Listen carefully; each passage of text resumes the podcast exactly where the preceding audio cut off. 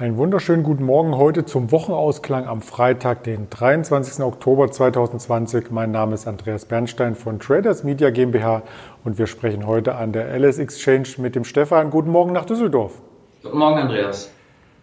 Das war ja gestern ein spannender Handelstag wieder im DAX. Wir sind ja vormittags sehr, sehr stark gefallen, sind fast punktgenau auf das September-Tief aufgeprallt und konnten uns von dort erholen. Ein sogenanntes Intraday Reversal, wie die Charttechniker sagen. Wie hast du denn den Handelstag empfunden? Ja, genau. Also äh, wirklich ein interessanter Handelstag. Ähm, der Schlusskurs war bei 12.543, also ungefähr auf dem Niveau, auf dem wir heute Morgen auch sind. Tief, wie du schon angesprochen hast, war bei 12.345, hoch bei 12.583.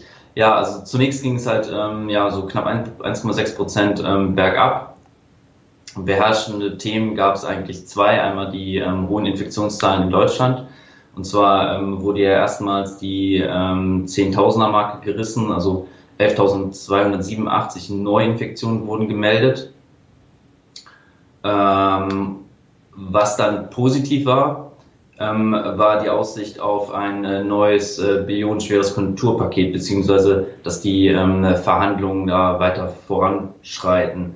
Und ähm, dieses Paket ähm, könnte ähm, mindestens 1,88 Billionen Dollar ähm, mit sich bringen. Und die Demokraten wünschen sich dann sogar 2,2 Billionen Dollar, also rund 10 Prozent des BIP. Genau, also die Meldungen haben natürlich dann dafür gesorgt, dass der Markt sich stabilisiert. Das zeigt sich auch im mittelfristigen Chartbild. Wir haben in der Vergangenheit ja immer wieder auf das Dreieck hingewiesen. Das muss nun ein wenig nachjustiert werden, weil natürlich mit dem Doppeltief von September und gestern hier letzten Endes der Aufwärtstrend, der skizziert werden kann, flacher verläuft. Wir schauen auf das mittelfristige Chartbild und das orientiert sich nun wieder eher auf der Unterseite als auf der Oberseite. Droht hier vielleicht Gefahr? Ja, wird halt jetzt äh, davon abhängen, ähm, wie ähm, es weitergeht mit der Neuinfektion, ob wir es schaffen, ähm, die Kurve ein bisschen abzuflachen, beziehungsweise dafür zu sorgen, dass die ähm, Intensivbetten halt, äh, also dass ja keine, ähm, dass es jetzt nicht so schlimm verläuft und äh, wird natürlich auch davon abhängen, ähm, wie schnell das äh, weitere Konjunkturpakete kommen, ähm, die natürlich den Markt dann stabilisieren und ähm, ja, müssen wir schauen, wie wir die Corona-Krise in den Griff bekommen. Da sind die Meldungen auf den Tickern natürlich immer wieder sehr, sehr spannend. Auch vor der Regierung macht natürlich so ein Virus nicht halt. In den USA hatten wir ja schon Donald Trump und seine Familie quasi mit positiven Covid-19-Tests hier in den Medien gehabt. Und auch unser Gesundheitsminister Jens Spahn ist wohl mit Covid-19 infiziert. Also da bleibt abzuwarten, wie die Lage sich fortsetzt und ob es zu einem erneuten Lockdown in der Wirtschaft kommt. Lass uns dann direkt bei diesem Thema bleiben, denn wir haben ja hier hier durch Corona auch immer wieder Unternehmen mit ins Spiel gebracht, die entsprechend an Wirkstoffen forschen und die dann ihre Forschungsergebnisse beziehungsweise auch eine mögliche Zulassung ins Spiel bringen. Und nun gab es tatsächlich eine Zulassung.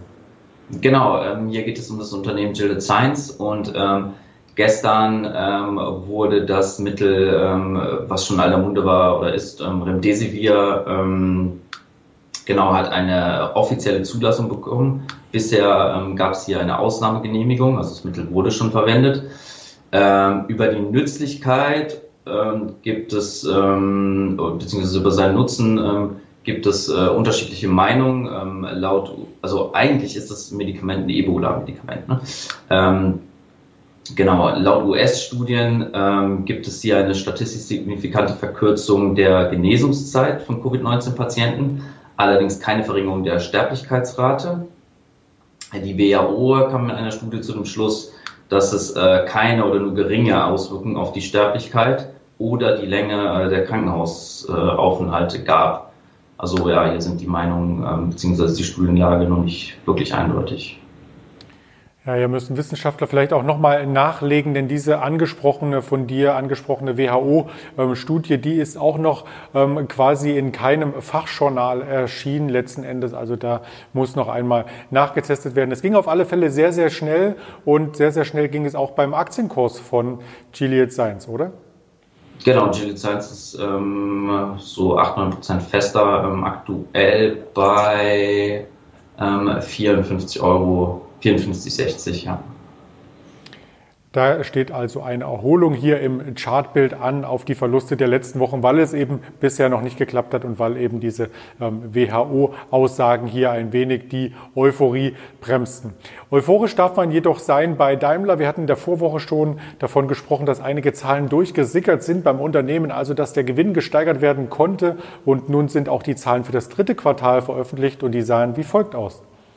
Genau, der ähm, Autohersteller Daimler traut sich jetzt in der Corona-Krise äh, nach einem deutlichen Gewinnanstieg im dritten Quartal ähm, im Gesamtjahr einen operativen Gewinn auf Vorjahresniveau ähm, zu.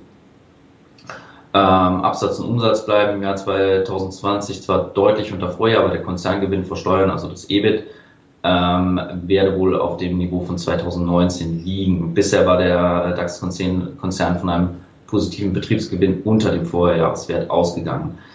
Ähm, genau, Voraussetzung der Prognose ist natürlich, dass sich äh, die wirtschaftlichen Rahmenbedingungen nicht äh, weiter verschlechtern.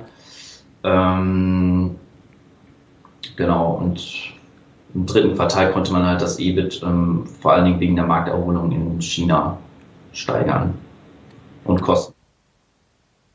Also EBIT äh, quasi im Plus und natürlich auch das Nettoergebnis hier im Plus, wie du schon gesagt hast.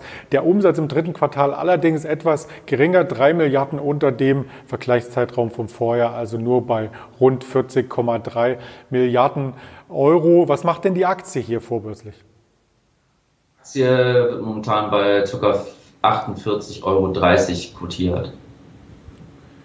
Das ist in etwa das Niveau, was wir zum Jahresauftakt gesehen hatten, Januar, Februar, bevor quasi das Corona-Thema hier Einzug hielt an der Börse. Also insofern für Daimler-Aktionäre, als wäre wenig gewesen. Man darf hier mit Spannung auf die weitere Entwicklung im Jahr schauen. Und wenn letzten Endes äh, die Zahlen vom Vorjahr hier auch in diesem Jahr erreicht werden, dann ist es ja insgesamt positiv zu bewerten. Ganz lieben Dank an dich, äh, Stefan, nach Düsseldorf und einen erfolgreichen Wochenausklang. Ja, vielen Dank, Andreas, dir auch. Ja, und gerne hören wir uns auch zu einer Sondersendung morgen noch einmal zu einem längeren Marktgespräch hier auf diesem Kanal wieder, beziehungsweise wenn Sie das Ganze als Hörerlebnis noch einmal nachvollziehen möchten, auf den Kanälen Spotify, Deezer und Apple Podcast steht auch dieses Marktgespräch hier in wenigen Minuten zur Verfügung. Insofern kommen Sie gut durch den Rest dieser Handelswoche, bleiben Sie aufmerksam und gesund. Ihr Andreas Bernstein von Traders Media GmbH zusammen mit der Alice Exchange.